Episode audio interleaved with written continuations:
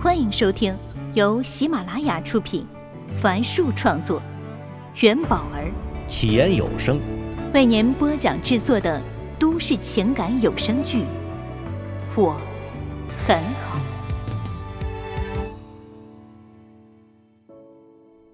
请听第十八集。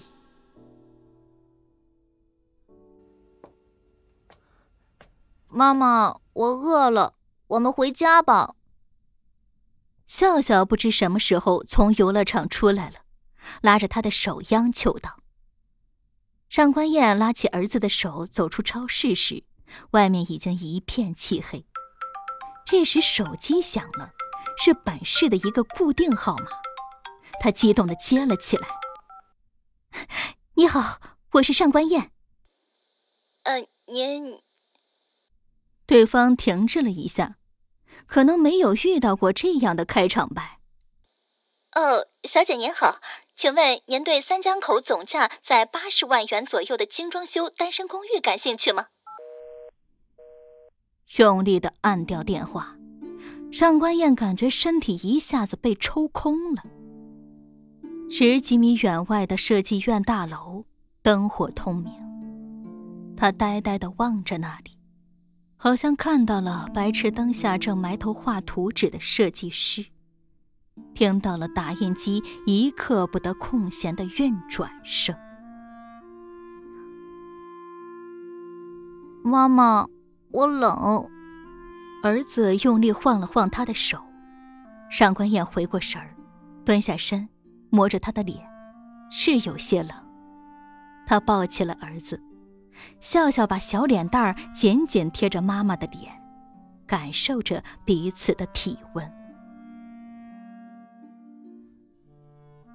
在决定重返职场时，上官燕规划了三条路线。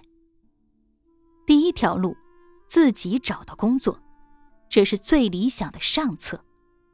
只是她脱离职场时间过长，可能会费点周折。第二条。拜托以前的同事帮忙介绍，成功率会高点儿，新单位的磨合期也会少点儿。但以他不想麻烦人的个性，这是中策。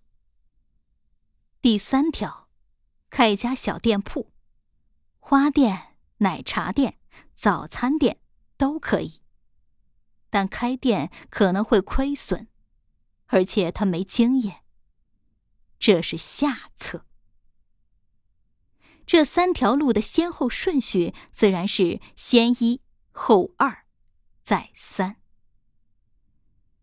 最开始他只给大公司投简历，现在连名字听起来有些奇怪的小公司都不放过。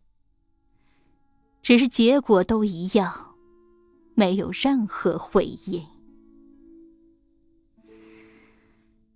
看来，第一条路已经废了。他轻声说着：“妈妈，你在说什么呀？”儿子不解的问道。上官燕没有回答，只是觉得天越来越冷了。幽黄的路灯将这对母子的背影拉得很长。很长。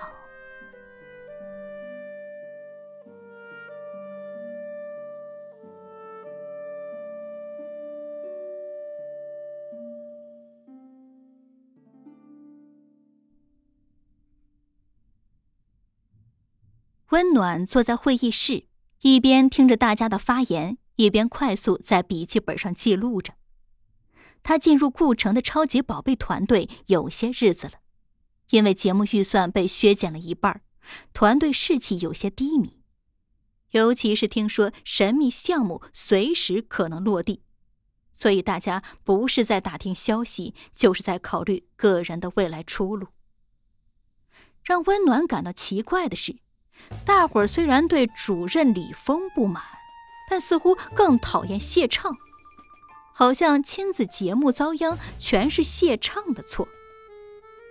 他们告诫过温暖，远离谢畅，那是一个彻头彻尾的马屁精。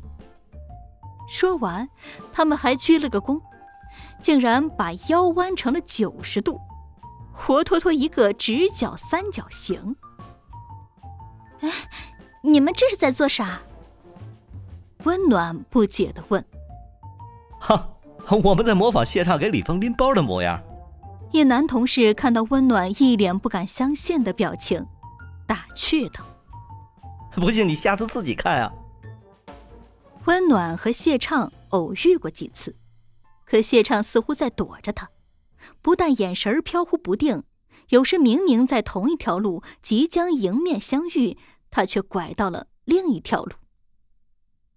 哼，真是一个奇怪的人啊！回过神来，温暖抬起头，看到顾城已经站在 PPT 前。顾城不自觉的抿了抿嘴，说。嗯，我们不能再吃老本了，预算费用少了一半，但还是要把收视率提上去。与会的其他人嚷了起来：“怎么可能？钱少了还想着提升收视率？就是就是，想让牛跑还不让牛吃草啊！”顾城挥了挥手，示意大家安静下来。哎，我说一下我的设想啊，为了争取到最大量的观众。我们呢，打破以前个人报名的模式，改为以学校为单位。这学校呢，海选出四组家庭，然后呢，学校与学校之间比拼。我们呀，还要设立月冠军、年度总冠军。听到这里，大伙儿有了点兴趣。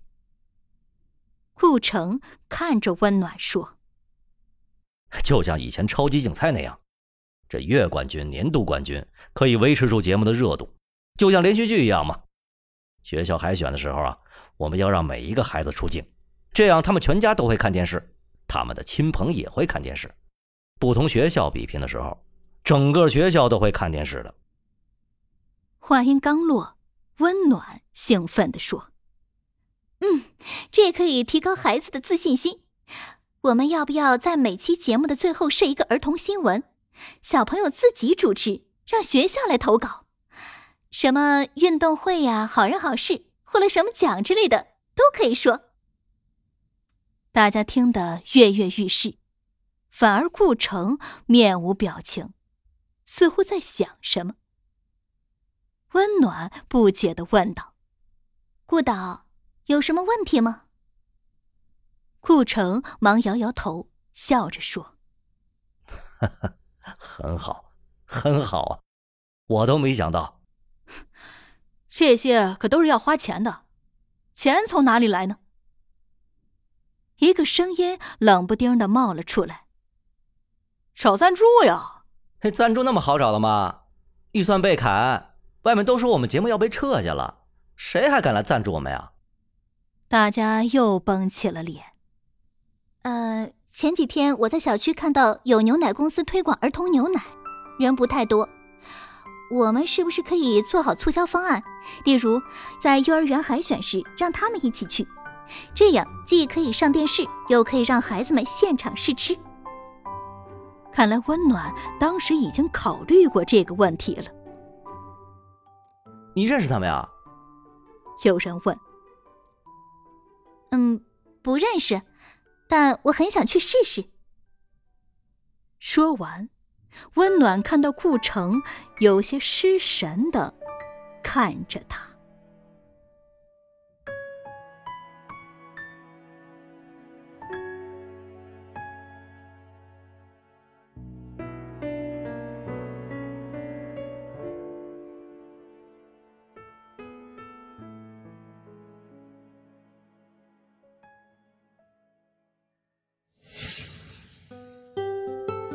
本集已为您播讲完毕，感谢收听。喜欢请订阅，分享给更多的朋友。下集再见。